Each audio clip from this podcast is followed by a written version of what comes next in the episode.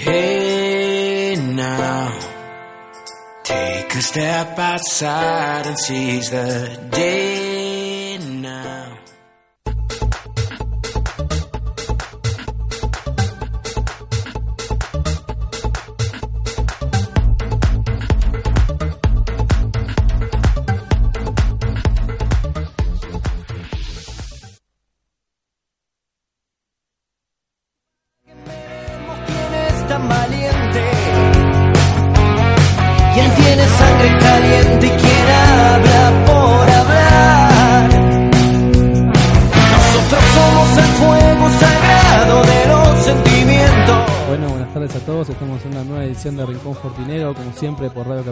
3 a 4 de la tarde. Bueno, estoy con el equipo, estoy con Juanpi, con Agus, con Lore. ¿Cómo estamos? Victoria de Vélez contra Rosario Central por la mínima. Partido ajustadito. ¿Cómo lo vieron ustedes? ¿Cómo estamos? Se sufrió, pero se ganó. Era hora que la suerte por fin esté de nuestro lado. Desde que empezamos a ganar, igual yo creo que la suerte en muchos partidos estuvo a nuestro lado. Ya, ya hace mucho lo venimos remarcando. Nos ha que era- tocado muchísimo. Más que con estudiantes. Imposible. Ese partido Ese no, fue bueno, ese fue suerte letal. total. Eh, sí, fue un buen partido. De Leandro Fernández volvió al gol, que es muy importante para un 9 que vive de eso. Y sobre todo para un jugador como Leandro Fernández que no estaba teniendo sus mejores actuaciones. De hecho, le tocaba entrar por partido 5 minutos, 10 como máximo. Y partidos que ni entraba, eh, porque habíamos visto que se había empezado a notar el cambio de en vez de Maxi por Leandro, se empezaba a jugar Maxi por Tiago. Bueno, pudo entrar Leandro Fernández y hizo un gol en un partido donde yo no me, no me lo esperaba el gol. Yo creo que estábamos más para el 1 a 0 en contra que el 1 a 0 a favor, pero bueno. Eh, pudimos ganar, eh, pudimos anotar el gol y después aguantar con una, déjenme decir, buena actuación de mi arquero Alexander Domínguez, altamente criticado por mis compañeros el sábado pasado. Eh, Final para el infarto. sí, sí, sí, la última jugada fue, fue tremenda. Yo creo que si entraba esa última jugada, Alexander Domínguez. eh, No, sé salí. si seguías manteniendo el pensamiento. Pero para mí atajó bien. Atajó bien, cumplió. Bien, cumplió, Cumplió, cumplió. bien, Como- cumplió.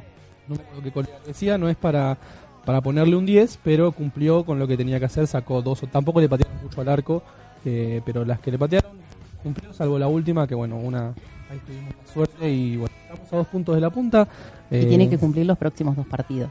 Sí, porque sabemos que Hoyos creo que no va a llegar No. para... para después no llega seguro Para para... después, seguro. Hablábamos con, con los chicos antes de entrar que con Central Córdoba se estaría cumpliendo recién el, Sería justo, o sea, estaría, en- en- claro, en cuanto a tiempos, con Central Córdoba sería justo.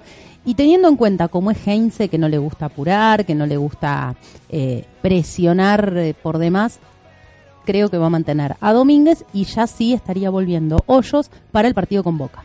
Eh, yo creo que es un partido, dos partidos para Alexander clave.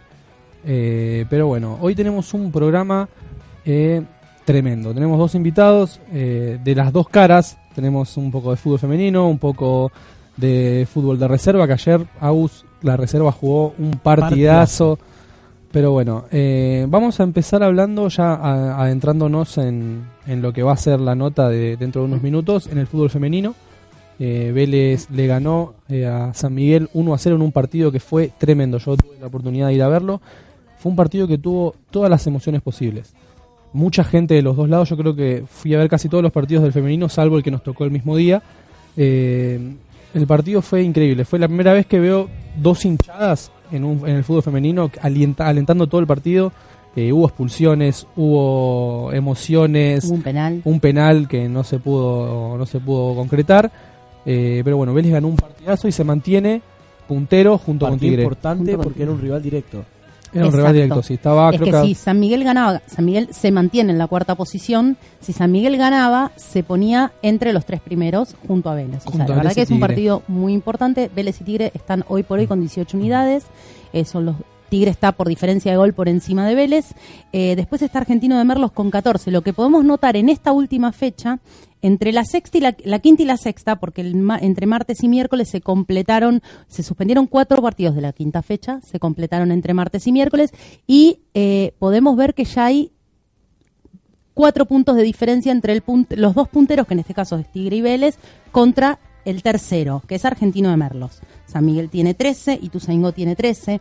Eh, venían, porque hasta el momento venía muy pareja la tabla, era un punto, mm, dos, no más que eso de diferencia. Ahora ya se empezó a estirar un poquito.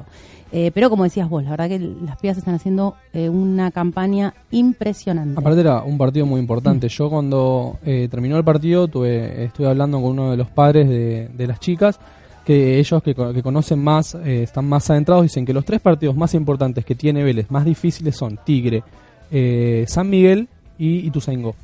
Pero bueno, aparte hay que resaltar que Vélez venía de jugar el sábado contra Villas Unidas en la Villa Olímpica, o sea que tuvo 3-4 días de descanso nomás para este partido tan y importante. que el partido con Villas Unidas fue el partido que pierden el invicto De- en la valla. en la valla, sí, 3 a 1 Eh, salió. porque salió 3 a 1, así que están hoy por hoy con 15 goles a favor y uno en contra, que es un muy buen promedio de gol por partido.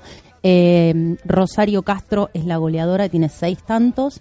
Y bueno, y el próximo fin de semana, este fin de semana no hay fecha, como sabemos, ni, de fútbol de masculino, ni femenino, ni infantiles por el tema de las elecciones. El próximo fin de semana se juega con Cañuelas. Cañuelas viene un poquito más abajo en la tabla, está en la décima posición.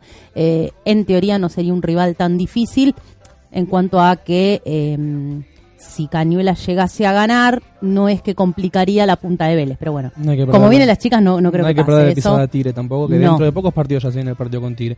Pero bueno, eh, para hablar un poco más del tema del fútbol femenino, tenemos una protagonista principal, que es nuestra invitada del, del día de hoy, eh, Sofía Cerillo. Eh, Sofi, ¿nos estás escuchando?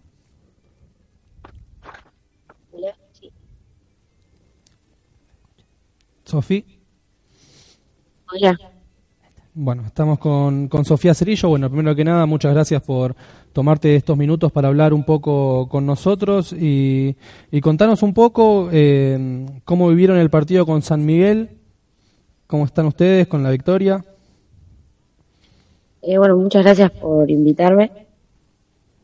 Eh, bien, la verdad que yo justo al partido de San Miguel no pude, no pude asistir porque cursé y no llegué, pero por lo que me contaron fue un partido bastante complicado, pero bueno, lo pudimos sacar adelante.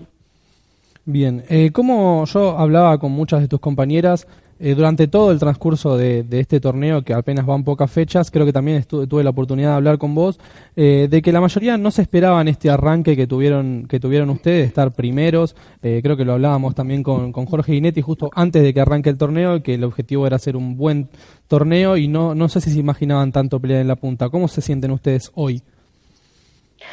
Bien, bien, la verdad que no, no, no es que nos imaginamos ni esperábamos nada, pero siempre por más y siempre intentamos de entrenar y llegar a, a lo más alto. Pero la realidad es que no, no, no, no arrancamos el torneo con la idea de, de ir primera, sino de jugarlo lo mejor posible. Bien. Eh, para empezar un poco, contanos tus inicios en el fútbol. ¿Hace cuánto que jugás vos? ¿Hace cuánto que estás en Vélez? Yo juego, toda mi vida jugué a la pelota, pero en mi casa mucho no gustaba la idea, entonces no me dejaban entrenarlo. Jugaba con mis amigos en el colegio, con mis primos, con mis hermanas a veces.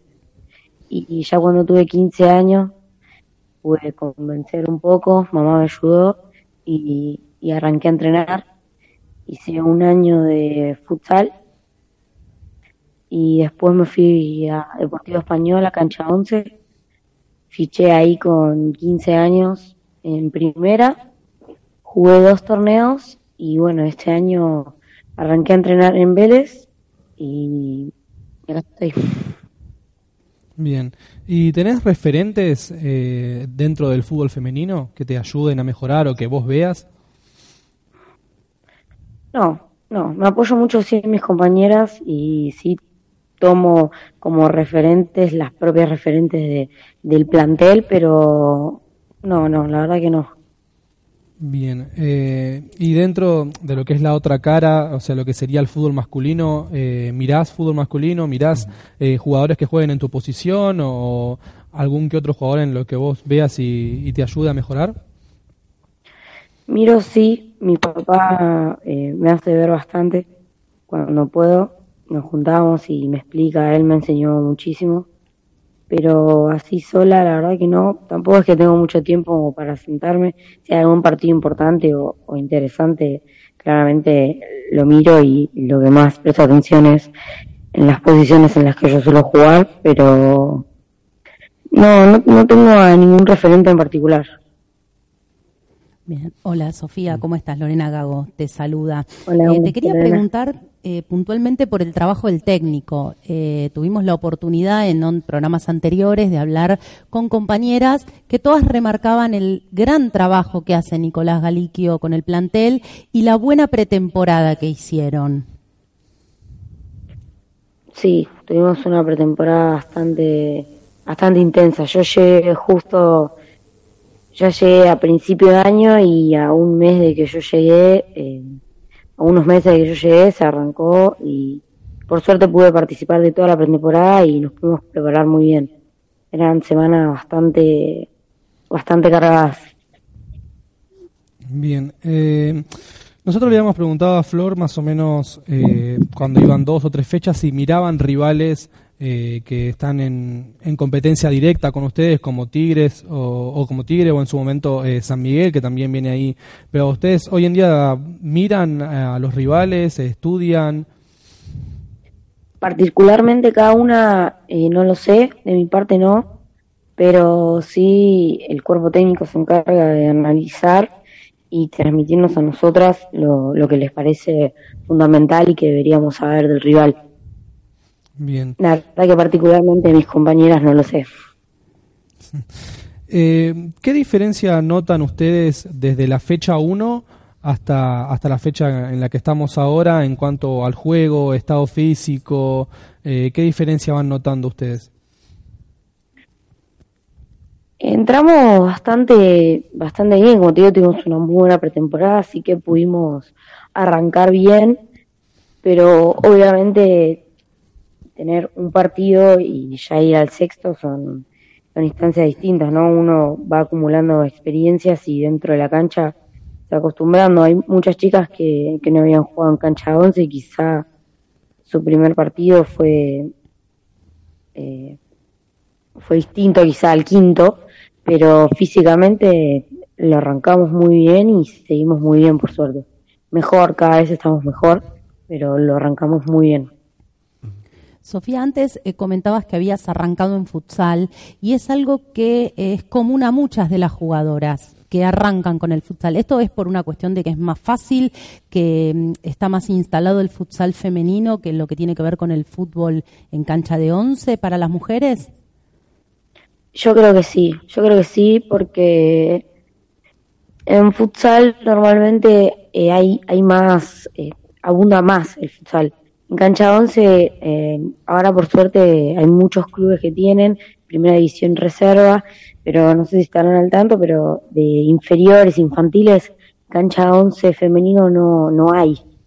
Normalmente se arranca en futsal las nenas que sí hay para, para más chiquitas, aparte cuando son chiquititas, cuando son mini, eh, es mixto, entonces, eh, digamos, en futsal las nenas juegan, pueden, tienen en, los clubes el lugar, les dan un espacio, pero en cancha 11 como no hay tantas chicas, no hay tanto reconocimiento todavía, no hay categorías tan chicas.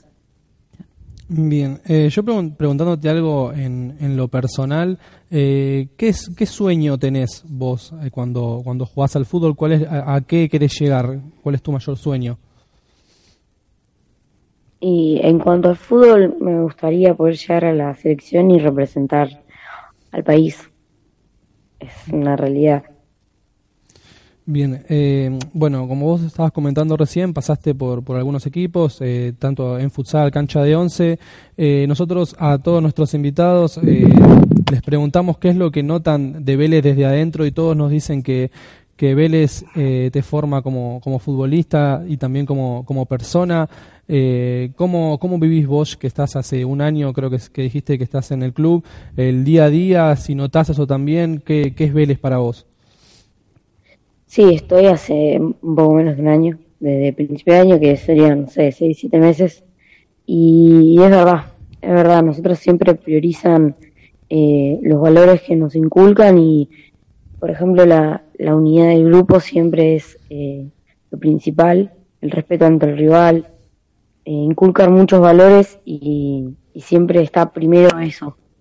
Y eso yo lo, lo noto mucho y lo diferencio mucho con otros lados en los que he estado y lo, lo valoro. Me gusta, me, me hace sentir cómoda que, que prioricen esas cosas. Bien, eh, ya como para, como para ir cerrando, ¿cómo preparan ustedes el partido frente a Cañuelas del próximo fin de semana? Todavía no arrancamos, calculo que vamos a arrancar la semana que viene, ya que el martes juegan vamos contra San Miguel, el miércoles regeneramos un poco, el jueves fue más, tuvimos eh, un encuentro con el psicólogo, fue un poco más tranqui, hoy fue amistoso como para, para relajar y el lunes ya vamos a arrancar con todo a, a pensar en el fin de semana. Bueno, Sofi, desde acá te, te mandamos un, un abrazo enorme y bueno, te volvemos a agradecer por, por estar en nuestro programa y bueno, desearte de todo el equipo toda la suerte en lo que queda del torneo y ojalá que sigan peleando arriba porque se lo merecen. Dale, gracias a ustedes, les mando un beso. Dale. Bueno, hasta ahí la palabra de Sofía Cerillo, que bueno, como estábamos hablando recién con, con ustedes, eh, las chicas vienen haciendo un trabajo impresionante. eh, partido a partido se nota la evolución de, de lo físico, eh, desde el juego. Y bueno, la verdad, Es que lo que hablábamos, perdona, interrumpa, hace unos programas atrás, vos ves jugar al equipo del femenino y llegan al minuto 90 como si hiciese cinco minutos que arrancaron a jugar. O sea, ahí, por eso hacíamos eh, la pregunta y no solamente a Sofía, sino a varias de las jugadoras que pasaron por nuestros micrófonos, eh, el tema de la preparación física que hicieron durante la pretemporada. Creo que Florencia Cotrone nos contaba que estuvieron un mes, un mes y medio trabajando en la pretemporada sin tocar la pelota. O sea, se fue un trabajo netamente físico. Bueno, eso eh, queda evidenciado cuando uno ve los partidos que aguantan los 90 minutos de una manera impecable eh, que capaz no pasa con otros equipos, ¿no? Eh, que, que vemos que las chicas terminan de jugar el partido y, y ya no, no, no pueden seguir corriendo. Y vos ves que las jugadoras de Vélez terminan y van a hacer algún trabajo regenerativo o van a elongar y siguen trotando un ratito más y están como si nada. Eh, así que bueno, me parece que, que está bueno lo que está pasando con el femenino, está bueno lo que vos decías, la convocatoria de la gente. Eh, ojalá se empiecen a sumar más, por ahí a veces de visitante es un poco más difícil, bueno, de local sabemos que se puede ir a ver a la villa los partidos y una gran ventaja es que el no socio también se puede acercar, ¿no? que a veces no tienen ese impedimento. Bueno, sabemos que hay mucha gente que es hincha de Vélez, pero no es socia. eh, y que el hecho de, con un alimento no perecedero, por entrar a ver a las chicas del femenino y pasar de paso una tarde en la Villa Olímpica, me parece que es un buen plan. yo creo que es como, como decís vos, eh, la diferencia que tiene Vélez con los demás equipos de, de, la, de la primera C es el estado físico. Eh, se, se ve muchísimo y se nota muchísimo dentro, dentro del campo de juego. Pero bueno, esperemos que le siga yendo de 10 y que bueno, el próximo fin de semana podrá mostrarnos a casa otra victoria y seguir peleando en, en lo más alto porque el torneo es muy largo. El torneo así de vuelta Muy es muy largo. Se corta Y- en diciembre. Vos antes hacías mención del partido con Tigre. El partido con Tigre se estaría jugando recién en la vuelta del torneo. Eh, porque el torneo se corta el 8 de diciembre, ese fin de semana es el último fin de semana de fútbol femenino, que coincide con el fútbol masculino, que también Bien. termina ese fin de semana, eh, y están retomando, a diferencia del masculino, el primer fin de semana de febrero. Como decías vos, y aprovecho como, pa- como para anclar, estabas hablando del fútbol masculino. Bueno, el jueves tenemos un partido contra Huracán, que yo en de, visi- de- de local, ¿a qué hora juega? 19-10. ¿Y quién es el árbitro? Néstor No, Pitana. Néstor Pitana. Néstor Pitana. Pitana. Yo, es uno de los pocos árbitros que tiene historial a favor con Vélez, creo, ¿no? Así es. ¿Cuánto? Ha dirigido 30 partidos y hasta ahora el Fortín ha ganado 14. Y, Ha perdido 7 y ha empatado 9. y más o menos los números con Huracán, ¿cómo los tenemos? Y con Huracán, dentro de todo bien. El historial es 7 partidos a favor. El tema es el siguiente, es un montón que no le ganamos. Obviamente pasaron 3 años en el ascenso ellos, pero si vamos a la última victoria de Vélez sobre Huracán, tenemos que remontarnos a clausura 2011, 2 a 0. Fue el partido que salimos campeones, tenemos que esperar que después jueguen Lanús, Lanús con Argentinos y ese día convirtieron Santiago Silva de cabeza y de penal el Mago Ramírez. Qué grande el Mago Ramírez. Y contando de local, el torneo anterior a ese, Apertura 2010, también 2 a 0. Eso es por torneos, porque Por por, torneos. Copa Argentina eh, le ganamos por penales. Exactamente, con una Copa Argentina nos remontamos al 2017, cuartos de final, eh, perdón, octavos de final, en cancha de argentinos, Vélez 0, Huracán 0, en penales ganamos 4 a 2. con Rigamonti como gran figura, Gran que si mal no recuerdo atajó un penal. eh, Atajó. Ataja dos penales a Romero Gamarra Claro, atajó- y erra a atajó un penal a los 90 minutos más o menos a Romero Gamarra, que nos podía haber dejado fuera de la Copa. Claro, que fue cuando salió con las manos fuera del área y Sí. debía haber, debía haber irse, irse- irse expulsado según otras personas. El nuevo reglamento lo amparaba, era solamente amonestación. Y de hecho, ese partido por penales que Vélez Super Huracán cortó una racha de 20 años sin poder ganar desde el punto de esa definición, que fue contra River en la Recopa 97. Así que Tenemos en claro que el fuerte de Vélez no, no son los No son los penales. penales, No, claramente. eh, de hecho, muchas eliminaciones de Copa Argentina fueron por, por penales. Eh, pero bueno, yo lo que recuerdo de ese partido es que Rigamonti tuvo una gran actuación. Y de hecho, eh, si uno busca el video en internet, está el video sin. Porque ese partido se jugó sin público, creo. sin público, que. Rigamonti en el penal con Romero Gamarra, en la tanda de penales, le dice el que cambia erra y termina errando de nuevo. Eh, pero bueno, eh, ¿qué esperamos para el partido con, con Huracán? Un triunfo. Pues eso está descontado, ¿no? está Lo principal, Lo un triunfo. principal, Y bueno, si Dios quiere, que sea un partido como el de reserva, que se gane. Lindo partido en reserva. Vélez ganó 4 a 3 eh, en la mañana de ayer. Partido lindo que no sé si soportaríamos verlo. Esperemos que sea eh, traernos la victoria como en reserva, pero que sea un poco más tranquilo. Yo creo que en las últimas fechas eh, nuestro corazón no sé si va a seguir aguantando estos partidos de infarto, eh, pero, pero bueno, Creo que lo que habría que lograr es que el equipo consiga actuar como contra Independiente. Que sacando los primeros 10-15 minutos del segundo tiempo, el resto del partido fue de lo mejor que vimos en todo el campeonato. Yo creo que el jueves va a volver Gago al equipo. Creo que vamos a... Eso es lo que te, lo que te iba a preguntar, cómo estamos con el tema lesionados, porque eh, bueno, ya hace mucho que no tocamos departamento médico, porque por suerte tuvimos eh, un tiempo bastante tranquilo, pero bueno, tenemos a Lucas Hoyos, que estaría... a, Lu- a Lucas Hoyo, que es lo que estábamos hablando un poco antes de, de arrancar el programa, en, en la previa entre nosotros. Eh, Lucas Hoyo, yo creo que va, bueno, creo no, va a estar descartado para el jueves y creo también que ahí sí que va a estar descartado para el próximo lunes con Central Córdoba. Eh, si bien la información que teníamos el programa pasado era que lo de Lucas Hoyos, tanto lo de él como lo de Fernando Gago era una distensión muscular, eh, con la diferencia de que la de Lucas Hoyos era un poquito más grande la distensión en comparación a la de Gago, eh, no va a llegar a ninguno de los dos partidos. Eh, sí, como decíamos antes, va a estar para Boca, ahí va a estar disponible para que pueda trabajar el técnico. Bueno, hoy sin ir más lejos, esta mañana el plantel se entrenó en el estadio eh, sin la presencia de Lucas Hoyos y sin la presencia de Matías de los Santos. Pero Gago sí va a poder estar el día jueves. Ahí hay que ver qué es lo que pasa con Jiménez. Con Jiménez y Abraham. Con Jiménez y Abraham, si. Jiménez vuelve a la posición De- eh, que- en la que lo vimos estos últimos partidos o termina jugando como el, el último con Rosario Central. Y bueno, entonces yo creo que la máxima duda que tenemos eh, dentro de los 11 titulares sería eh, Fernando Gago como titular, si lo que estabas marcando vos recién, si Jiménez vuelve a la posición de central o si se queda donde, donde jugó el partido anterior con Rosario Central. Pero bueno, justo lo que vos estabas hablando recién sobre Matías de los Santos, el, el programa pasado eh, hablaste un poco de lo que tenía Matías de los Santos y hace unos días, creo que ayer fue, eh, se armó cierto revuelo por el tema El de jueves, los en Santos. realidad. El jueves.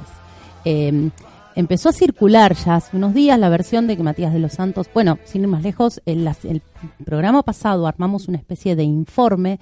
eh, tuve la oportunidad, como lo conté el sábado pasado, de hablar con tres periodistas colombianos de tres medios distintos que los tres cubren a millonarios. Eh, la lesión de Matías de los Santos comenzó hace un año, en octubre del año pasado puntualmente. Uno de ellos me nombró que lo que él tuvo fue un esguince de rodilla. En la última conferencia de prensa que brindó Heinze la semana pasada, él dijo que esta semana se iban a poner las cartas sobre la mesa y se iba a tomar una decisión. Nadie entendía de qué, a qué se refería. Si era una recesión de contrato, si era una operación, si era qué. Bueno, finalmente se supo que Matías de los Santos tiene que ser intervenido. ¿Por qué digo tiene que ser? Porque no está confirmado que haya sido operado. No hay información oficial y no me refiero solamente a la información que habitualmente manejamos a través del departamento de prensa de Vélez. Eh, tuve la posibilidad de hablar con gente de, que está en el día a día de- del club, de adentro, eh, y todavía no hay información de que haya sido operado.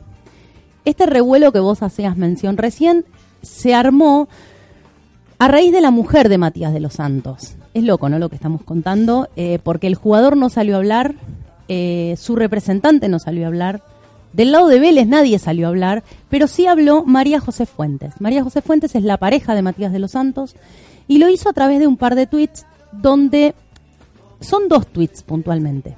En el primero deja entrever que la culpa, por decirlo de alguna manera, es del departamento médico de Vélez, no de la lesión de Matías, sino que ella confirma que Matías vino lesionado, que esa confirmación no es una confirmación oficial porque, digamos, cuando se hace la incorporación y se que habitualmente a nosotros en el grupo de WhatsApp que tenemos de prensa nos llega todo tipo de info y nos llega al alta de todos los jugadores, eh, cuando nos referimos a alta nos referimos a las nuevas incorporaciones, en ningún lado hacía mención a la lesión de Matías de los Santos. Bueno, María José Fuentes sí confirma que él vino lesionado, que vino con un esguince. Eh, ella dice que es un esguince grado 1. Cualquiera de los que tuvimos esguince sabemos que un esguince grado 1 son 10 días de recuperación, que es de lo más pavo que hay para, para recuperar. Y ella en este tweet, en este primero que tira es que hubo un mal manejo del departamento médico de Vélez, a lo cual hubo varios eh, hinchas y algunos periodistas que le respondieron como que eh, que la culpa era de Vélez entonces. Bueno, trató de retractarse, trató de suavizar un poquito, eh, pero lo dicho, dicho está. Así que es una gran incógnita. Hoy por hoy no sabemos si está operado, si se va a operar. Que se tiene que operar, se tiene que operar. Lo que nos falta confirmar es si ya se operó o no. ¿Cuánto va a demorar la, la recuperación de la artroscopía que se tiene que hacer en su rodilla? Bueno, entre 30 y 45 días. ¿Esto que significa? Que Matías de los Santos queda descartado para lo que resta del campeonato. Si estamos hablando de, de, un mes, o sea, de 30 días de recuperación, estaríamos diciendo de que él podría recién estar volviendo para fines de noviembre. Siempre y cuando ya haya sido operado o a más tardar se opere en esta semana que estamos arrancando. No, no, no llega, porque... No llega. Ah, después de la recuperación que tiene, eh, tiene que entrar un poco en ritmo de nuevo, eh, no sé y si lo veremos. el campeonato se termina Claro. el fin de semana del 8 de diciembre. Y llegado el caso de que sean 45 días de recuperación, ya estamos hablando de que entraría como para empezar a, a volver a la par de sus compañeros en el arranque de la pretemporada. Si bien no hay una fecha concreta, porque todavía falta mucho, creemos que la pretemporada Vélez la va a comenzar igual que el año pasado, a, a fines de diciembre. El año pasado estaba prevista, eh, si mal no recuerdo, para el 4 o 5 de enero y bueno, y a último momento Heinze dijo no, 27 de diciembre los quiero a todos mis jugadores acá. Calculamos que este año va a pasar lo mismo. Y, pero Eh, como decís, es una, es una incógnita. Es una incógnita. eh, porque de ningún lado nos llega la información, eh, no se sabe, ni- todavía ni se sabe qué tuvo realmente, nos tenemos que enterar por la mujer eh, y el gringo que dio el ultimátum, que dijo hay que sentarse a hablar porque así yo no lo puedo trabajar. Exacto. Bueno, ahí lo que lo, yo lo sentí o lo noté particularmente en la última conferencia de prensa Heinze como más firme. Porque antes venía hablando de que, bueno, lo iban a esperar, de que, pero en la última dijo, así no lo puedo trabajar. La frase textual que acabas de decir vos. O sea, me parece que algo pasó puertas adentro en esa concentración.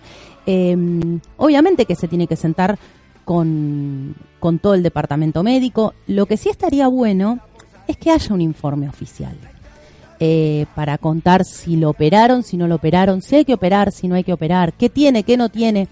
¿Por qué digo esto? Para que después los distintos medios, eh, que somos muchos los medios partidarios, no hablemos sobre supuestos, eh, no hagamos eh, conjeturas que capaz no son. Hoy lo hablábamos esta mañana con vos, trazamos un paralelismo a la situación de De Los Santos con lo que fue el manejo de la información en el caso de Tiago Almada. Sí, son situaciones distintas, pero que se terminan pareciendo. Totalmente distintas las situaciones, pero el fin, eh, el, el denominador común es la falta de información. Porque El silencio también, porque los, Exacto. los Yo representantes ayer- tampoco salen a hablar. No, ayer le mandé un mensaje al representante de Matías de los Santos porque quería confirmar eh, si había sido operado, si lo iban a operar y nunca me respondió. Es un déjà vu. Eh, sí, esto eso- ya lo, ya eso lo ya vivimos, lo hace, vivimos. uno- hace un tiempito atrás con el caso, como decíamos recién, de Almada.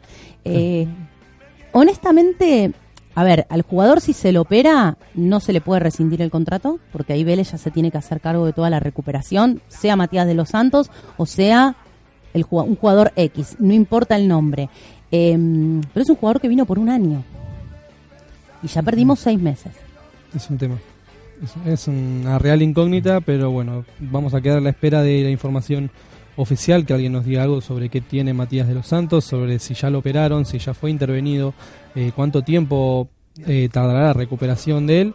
Eh, y si se recupera. Y si se recupera. Porque volvemos a lo que siempre escuchamos en conferencia de prensa, de que es una lesión que no es compleja, pero que sí es molesta, que es dolorosa. O sea, eso es lo que escuchamos conferencia tras conferencia, como hicimos el informe la semana pasada, desde el veintipico de septiembre en adelante que se está hablando de esto.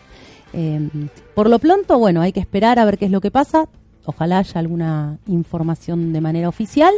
Y sí ya pensar en principios de enero, fin de diciembre, principios de enero, para poder ver a Matías de los Santos eh, entrenando a la par de sus compañeros. Eh, y que pueda empezar a, vestir la camiseta de Vélez teniendo en cuenta todo lo que se viene para el próximo año. Bien, eh, genial el informe, Lore, como siempre. Eh, bueno, vamos a pasar eh, directamente a otro tema, como habíamos hablado recién en la previa eh, del partido del jueves contra Huracán. tuvimos un, el partido de reserva contra Huracán en el que Vélez gana 4 a 3 en un partido emocionante con todas las emociones posibles. pero bueno, eso nos da el pie para presentar a nuestro segundo invitado de, la tarde, que es Nazareno Bazán, goleador de la reserva, un pibe con mucho futuro. Y, y bueno, Nasa, ¿nos escuchás? Sí, sí, ¿qué tal? ¿Cómo le da un saludo ahí al estudio? ¿Cómo, cómo estás, Nasa? ¿Todo bien? Sabemos que estás ahí medio, te agarramos medio en un bautismo, como habíamos hablado nosotros eh, ya por privado, pero bueno, agradecerte por tomarte estos minutos y, hablarle un poco al hincha de Vélez. sí, sí, me agarraste en un, bautismo hoy. Hoy me lo bautizamos con mi sobrinito, así que estoy acá disfrutando, disfrutando un poco de él. Eh, así que nada, todo tranquilo. Bien. Eh, Nasa, contanos un poco cómo, cómo vivieron el partido contra Huracán, que como hablábamos recién fue un partido impresionante, eh, con siete goles, que ya en un partido ya no es tan común ver, ¿viste? Tantos goles. Eh, ¿Cómo lo vivieron ustedes? Fue un partido muy muy lindo, yo creo que para verlo de afuera la verdad que muy lindo. Fue un partido donde los dos intentamos jugar, los dos intentamos proponerlo lo, lo, lo, que hacemos y la verdad que, como, como dije varias veces, es lindo jugar con clubes que, que, intenten, que, que, te, que te intenten atacar de la misma manera y la verdad que, que es bueno es bueno saber que todavía hay muchos clubes que, que, intentan lo mismo, ¿no? Pero la verdad que de adentro se vio un partido muy trabado, un partido donde eh, los dos eh, podía ser para cualquiera, pero obviamente a nosotros nos llevó el ser Vélez, el, el, tener y, vestir la camiseta, el ir para adelante, que, no, que nos recalcan siempre que tenemos que, que, ir para adelante, que ser el protagonista con quien juguemos, porque la historia lo dice. Entonces, para mí, la verdad que fue un partido muy, muy apasionante y muy lindo para ver y más lindo para jugarlo. ¿Cómo se vivió después eh, en el vestuario cuando ya terminó el partido el desahogo de, de haber vuelto a la victoria después de tres partidos en los que venían jugando bien, mejor que el rival y no se, les terminaba escapando en el final o por ejemplo mismo agarro el ejemplo del partido con Independiente en el que Vélez tuvo todas las situaciones, de hecho creo que si mal no recuerdo a vos te anulan un gol, eh, por eso, ¿cómo se vive después el desahogo de volver a la victoria? Eh, se disfrutó, pero tranquilo, porque nosotros sabemos, eh, sabemos muy bien y lo tenemos en la cabeza que, que siempre, siempre intentamos jugar al equipo de estos tres partidos, que bueno, que no se nos dio, eh, siempre fuimos, intentamos lo mismo, intentamos proponer nuestro juego, obviamente que, que el resultado es muy importante, pero, pero como nos dijo Guillermo el otro día, se fue eh, con un partido contra Independiente, después con, con creo que con Defensa, eh, hicimos un buen partido que el resultado obviamente puede ganar, perder o empatar, pero dejando todo te vas de otra forma. Y, como nos, digo, nos dijo Villa que se fue muy contento por lo que habíamos hecho, la verdad que, que no, no, nos dejó tranquilo porque te pones a pensar y decir, tan mal las cosas no las sé, el resultado, bueno, después eh, va, va a haber que, que, que mejorar algunos detalles, que mejorar algunas cosas, pero, pero te vas tranquilo desde ese lado. Así que de- se vio, se vivió eh, un momento lindo, pero, pero obviamente tranquilo porque estamos haciendo las cosas muy bien. Agarrando un poco lo que acabas de decir de, de Guillermo, quiero, pregun- quiero preguntarte en particular cómo es eh, el día a día con Guillermo Morilli, cómo es él como entrenador. Y eh, nosotros mucho no lo tenemos porque, o sea, entrenamos con primera y capaz que jugamos los todos los viernes. Y a veces bajamos los miércoles, a veces un día antes del partido.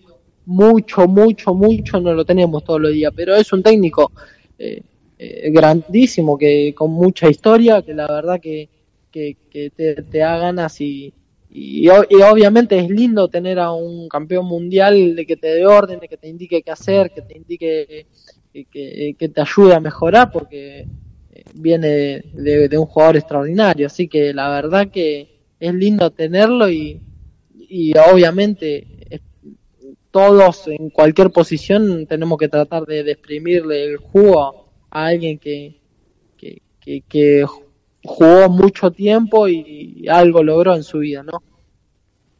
Hola Nazareno, Lorena Gago te saluda. Te estaba escuchando atentamente y venía pensando una pregunta, pero tu respuesta recién me dio pie a otra. Eh, estabas hablando, te voy a, ir- voy a empezar por la segunda pregunta, respecto al escuchar y a la experiencia que les transmite Morishi eh, desde su experiencia como jugador. Digo, ¿es fácil para ustedes hoy escuchar a, alguien más grande? Siempre se habla de que los más jóvenes hoy por hoy no le prestan tanta ta- atención a los más grandes. Eh, hola, ¿qué tal, Lorena? No, eso, eso para mí es mentira. Obviamente nosotros, los pibes, los que recién arrancamos, tenemos que tratar de, escuchar lo, lo máximo posible a los grandes, que son los que los, los que por algo llegaron a donde llegaron y por algo te dicen las cosas. No creo que ningún grande te diga las cosas porque porque te, porque quiere que te vaya mal o porque o de mala leche. Siempre o en este caso en Vélez todo lo que te dicen siempre es algo para mejorar o siempre es algo para para para que, que, que mejores el nivel eh, para tu bien, para tu futuro. Entonces nosotros de ese lado, nosotros los pibes de, lo vemos de ese lado. Bien, y volviendo a la, ahora sí, la primera pregunta, que era la, la original, eh, hiciste mención de que Morishi les habla de ser protagonistas, ¿no? Eh, y la semana pasada tuvimos la oportunidad de hablar con Marcelo Bravo, eh, que él nos contaba un poco cómo es el, el manejo de la cuarta, la reserva y la primera. Y el denominador común es este, ¿no? El ser protagonistas, el dejar todo. Eh, ¿Cómo es también trabajar con Gabriel Heinze? Sí, como, como te dije recién, obviamente la historia del club te, te marca que, que tenés que ser el protagonista con cualquiera. Y obviamente eh, hoy con Gabriel yo creo que, que, la gente está muy contenta, obviamente, y, y los resultados se, se apoyan y hoy se ve el juego que, que quiere él y obviamente eso quieras o no, eh, eh, te genera el decir nosotros los que le toca jugar en reserva tenemos que jugar como la primera o intentar hacerlo porque la verdad que, que, le está yendo muy bien. Obviamente eh, Gabriel pregunta todo pregunta eh, quiere que, que juguemos quiere que, intentemos jugar igual que- que seamos el protagonista de siempre. Entonces la verdad que eso viene desde una línea muy muy importante y muy linda Como, como decías vos recién, que, que el gringo, bueno, es así, de, de preguntar todo. Eh, ¿Vos tuviste, la, tuviste charlas con él? Eh, ¿Te dio algún tipo de consejos? ¿Qué te dice él? Sí, charlas tuve muchas, charlas tuve muchas, la verdad que se disfruta, obviamente uno disfruta tenerlo como entrenador porque la verdad que, que es un entrenador muy bueno, yo creo que de los mejores hoy, hoy de la Argentina y la verdad que, que desde uno que tiene la, posibilidad de, de, de, tener un tipo que, que jugó en la selección, que jugó en los mejores lugares del mundo, eh, aunque no, no lo demuestre, uno por dentro siente muchísimas cosas y a veces estás entrenando y te lo pones, te pones al lado y lo miras y decís, loco, estoy al lado de un, de un grandísimo jugador y, y la verdad que se te pone la piel de gallina. Es lindo desde ese lado poder disfrutarlo.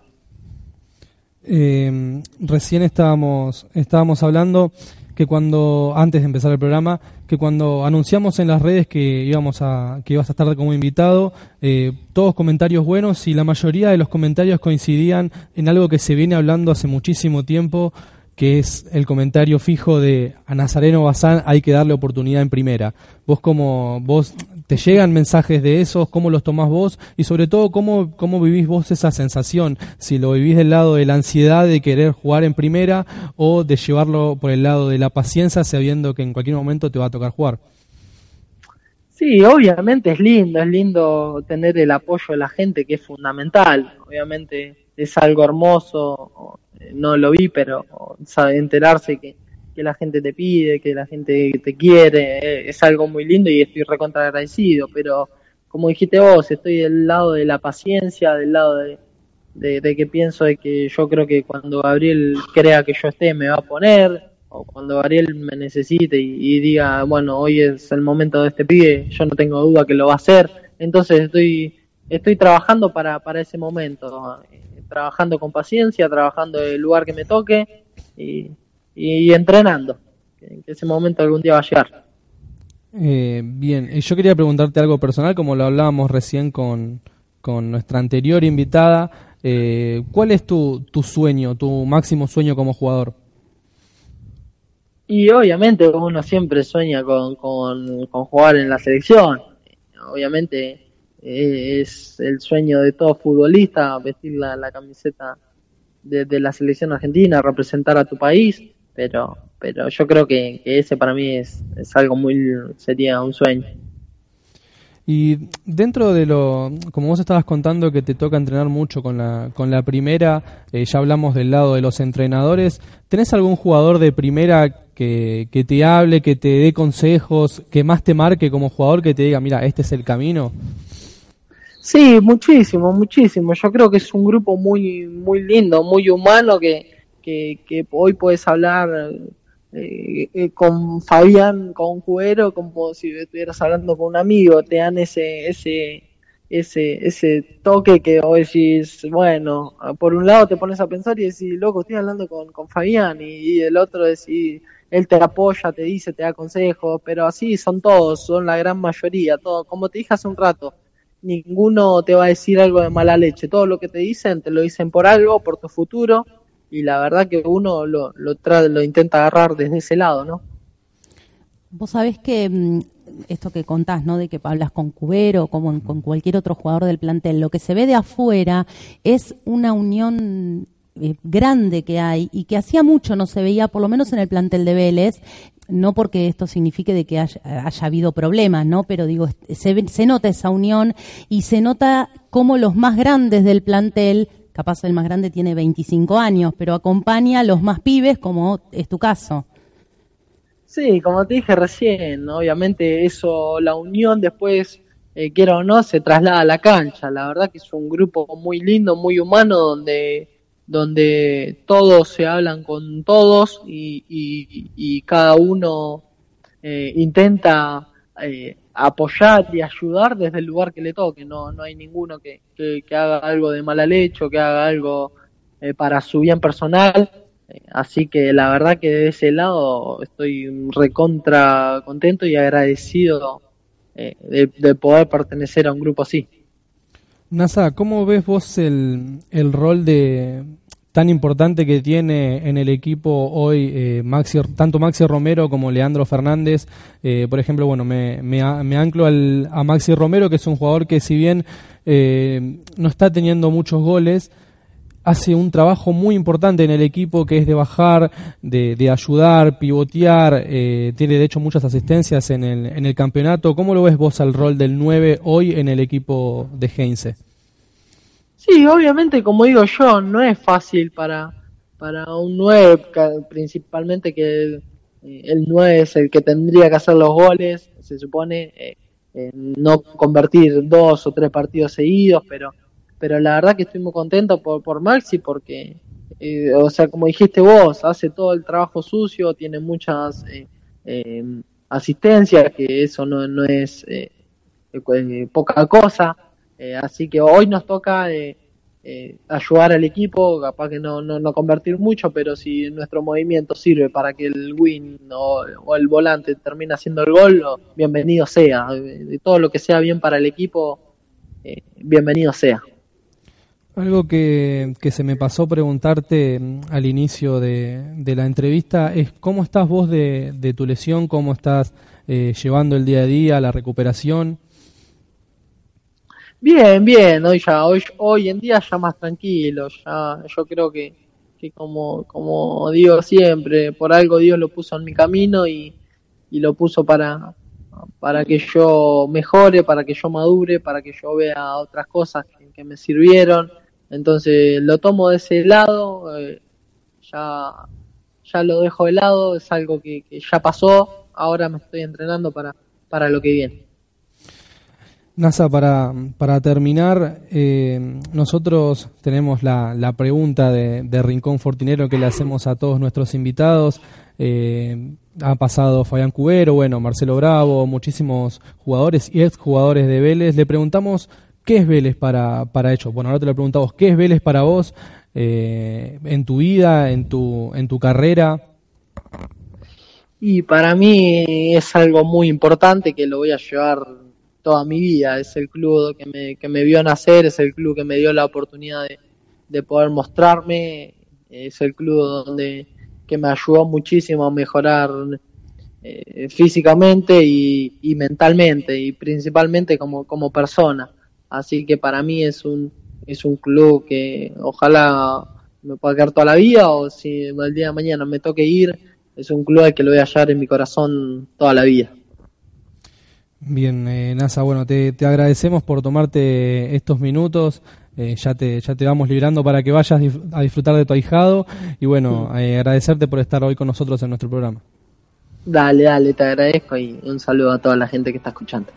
Dale, un abrazo enorme. Chao. Bueno, hasta ahí la, la palabra de Nazareno Bazán, que es un jugador que tiene para mí muchísimo futuro. Eh, se lo ve en, en reserva. Yo creo que en- no va a tardar mucho tiempo en, poder jugar en, primera. Creo que le va a venir bien la próxima pretemporada. Eh, lo que tuvo la gran contra, bueno, fue lamentablemente la lesión, porque él venía perfilándose para subir a primera y, y quedarse ahí, no volver a reserva. Pero bueno, lamentablemente tuvo una lesión que lo mantuvo al margen durante unos cuantos meses y me parece que la próxima pretemporada puede ser clave. Eh, volvemos un poco a lo que decíamos hace unos minutos atrás, teniendo en cuenta lo que Vélez va a jugar el próximo año eh, y la importancia que tiene la Copa Sudamericana. Porque eh, tiene, además de ser una competencia internacional y que Vélez vuelva a jugar una competencia internacional, eh, tiene mucho beneficio si Vélez sale campeón también de esa copa, ¿no? Eh, yo creo que es muy importante, como vos decís, la pretemporada del año que viene y la preparación que van a tener que tener los jugadores a partir para, para encarar el año que viene, que se va a empezar a venir ya con el final del torneo, que Vélez yo creo que no tiene que dejarlo de lado porque eh, si bien no sé, no sé en qué está Vélez hoy, si está para pelear un campeonato, pero yo creo que es o pelear el campeonato o pelear la, la clasificación a la Copa Libertadores. Yo creo que más de eso Vélez no va a bajar. Eh, pero bueno, es muy, es como decías vos, es muy importante la, la preparación que van a tener que tener estos jugadores para el- Estamos entrando en el último año, en el último, perdón, mes del año, eh, y es la etapa donde hay que sentarse, me refiero no a cuerpo técnico, dirigentes, decir, bueno, ¿a, a qué apuntamos el próximo año? ¿Hay que incorporar? Sí, hay que incorporar. Hay que incorporar bien. Hay que incorporar pensando que si salimos campeones de la Copa Sudamericana, con esa, con esa copa vienen las llaves de cinco copas más y por ende viene un ingreso económico muy importante, porque ya el hecho de participar te da un ingreso económico muy importante. Entonces, me parece que el objetivo del año que viene es terminar en lo más alto de... Yo particularmente creo que Vélez, no sé si está para pelear un, un torneo, no sé si por ahí coinciden ustedes, sé que vos no coincidís conmigo, porque Son lo hemos hablado... veces- son muy pocas las veces en las que Sí, es verdad, no coincidimos. nunca. Lo hablamos muchas veces.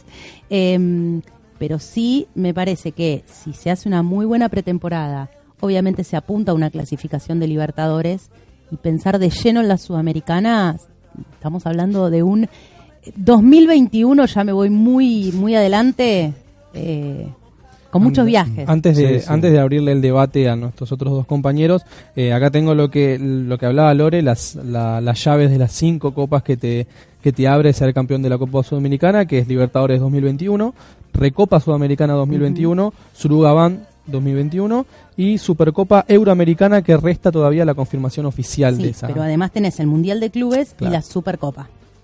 Es mucho. Es, Es esto en 2021, como decías vos, un año con muchos viajes. Pero bueno, quiero preguntarle a mis compañeros eh, la pregunta que bueno que acaba de instalar Lore. ¿Para qué está este Vélez? ¿Está para pelear el campeonato, para apuntar a la Copa Sudamericana, para hacer las dos? ¿O para pelear, quien dice, una clasificación a la Copa Libertadores? La verdad, Abel está para. Yo, para mí, está para mucho. Este club está para está para pelear un campeonato. Yo estoy. En la cara, de la cara de Lore, mirá. Estoy del lado de Axel en esta. Eh, Vélez. yo Duele el doble. No, pero ojalá, o sea, me encantaría volver a, a festejar un campeonato, pero eh, también soy realista. Creo que, si bien Vélez, lo hablamos hace un ratito, el- uno de los mejores partidos que hizo fue con Independiente. Después hubo partidos donde somos un equipo de 45 minutos y después los segundos tiempos, los famosos Igual segundos lo, tiempos, lo está mejorando Vélez. Lo está mejorando. No sé si el gringo dio pero hay que mantenerlo en el tiempo. Yo creo que lo que está haciendo Heinze con el equipo ahora es no presionar tanto en los primeros 45 minutos y guardar energía para el segundo tiempo que siempre se nos termina complicando. Uf, pregunta complicadísima. Es muy, muy relativo hablar de esto. Porque tenemos que considerar muchas cosas. Primero me, me baso en el fixture. ¿Qué rivales realmente potentes le quedan a Vélez de acá hasta fin de año y después cuando se reanude el torneo? Boca. Para mí Boca y después Argentino Junior lamentablemente no me genera miedo. Está primero como compartiendo el, el puesto con Boca, pero Para mí es uno de los... no me da Recordemos que miedo. Argentino Juniors no jugó ni con River ni con Boca. Para No, mí- con River sí jugó para mí River jugó ya. Claro, Sí. pero no jugó con Boca, por ejemplo. Claro, con- no jugó con Racing. que Con Vélez juega de local. Entonces, o sea, local, nosotros. Entonces, la tiene complicadita. Y después, yo al que más ficha le meto en cuanto a un buen juego que tiene y propone es Racing. Pero Racing que tiene, va a dejar la vida, digamos, en estos partidos que restan. Y cuando después ya reanude le toca la Copa Libertadores. Así que va a resignar puntos. Vélez está muy bien desde esa perspectiva que tiene un fixture que no es tan complicado. Se va a definir mucho justamente en estas tres fechas. Imagínense, le ganamos Huracán. Le ganamos a Central Córdoba en Santiago. Y le ganamos a Boca. Ya la ilusión es sumamente concreta. Yo creo Vos que ves, es como perdóname, vos ves factible sacar los 18 puntos que quedan. Sí. Quedan 18 puntos en juego. Yo, De- se- yo creo que de tres, uno mínimo se me ríe. Yo el de los próximos tres partidos, al que más miedo le tengo es a Central Córdoba. Sí, puede ser. Puede ser. Son- Pero te trae recuerdos Nos de la dejó cancha de la Copa Argentina, Copa. Copa Me Argentina. trae como que estuve soñando varias semanas con ellos. Eh, pero yo me baso en el partido de Central Córdoba contra San Lorenzo. Sí. Le hace cuatro goles de visitante a San Lorenzo. Con un equipo que para venir del ascenso se reforzó muy bien. Tiene muy buenos jugadores. Caso Meli, ex Boca. Caso eh, el ruso Rodríguez, ex, ex Independiente. Tiene muchos nombres que es un equipo que está dentro de todo cerca de arriba. O sea, Sí, más allá de que hablar... pelea- otra que pelea el descenso, tiene que cosechar puntos a lo loco. Arsenal, por ejemplo, ascendió y hizo muy buena campaña hasta ahora y está más relajado. Lo que pasa es que de los 18 puntos en juego, 15 son con equipos de mitad de tabla para abajo. Sí. O sea, el único que está puntero es Boca. De los partidos que nos quedan en esta primera etapa del... O sea, en esta, en esta parte del torneo. Yo creo que es un partido complicado, Central Córdoba, eh, pero bueno, así como Agus dice que se, que se agarra del resultado que eh, sacó ante San Lorenzo, también recordemos que de 10 partidos solo ganó 3 Central Córdoba.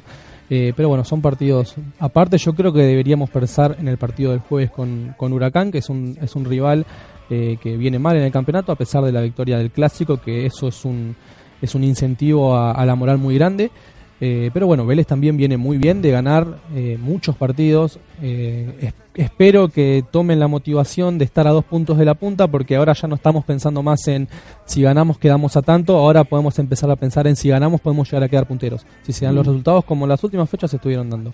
Vélez creo que tiene dos barreras hoy en día claves para decir peleamos el campeonato. La primera, la más cercana, es sumar de los próximos tres partidos de a tres, incluyendo Boca. Y la segunda clave es reforzarse bien y hacer una muy buena pretemporada. Eh, yo creo que hay que ir paso a paso a pensar primero en Huracán, eh, pero bueno, es como hablamos otros programas, eh, la prueba de fuego para mí para ver para qué está Vélez es el partido con Boca. Después de ahí a pensar para adelante. Pero bueno, ya estamos cerrando el programa. Bueno, quiero para cerrar rápido resultados para el jueves. ¿Para qué? ¿Para qué vamos a jugar un resultado si la otra vez, ¿Me puedo cuando retirar? jugamos un resultado, Es verdad, la- la- no con- fue en contra, no. Con Talleres Quedamos- fue la primera fecha fue que Quedamos que estaba resultados. prohibido 5 a 0 tirar, quedamos que estaba prohibido tirar un Está bien, resultado. está, está No, no. perfecto. Bueno, entonces nosotros Son eh, cábalas internas, ¿no? Nos, que nos no. vemos el jueves en la cancha y el sábado, como siempre, eh, acá en Radio Capital, gracias a Fer que está del otro lado haciendo la- las maniobras para que esto salga todo bien. Y bueno, nosotros nos vemos el próximo sábado en otro Rincón Fortinero de 3 a 4. Muchas gracias por acompañarnos. Pasión, que nadie los toca.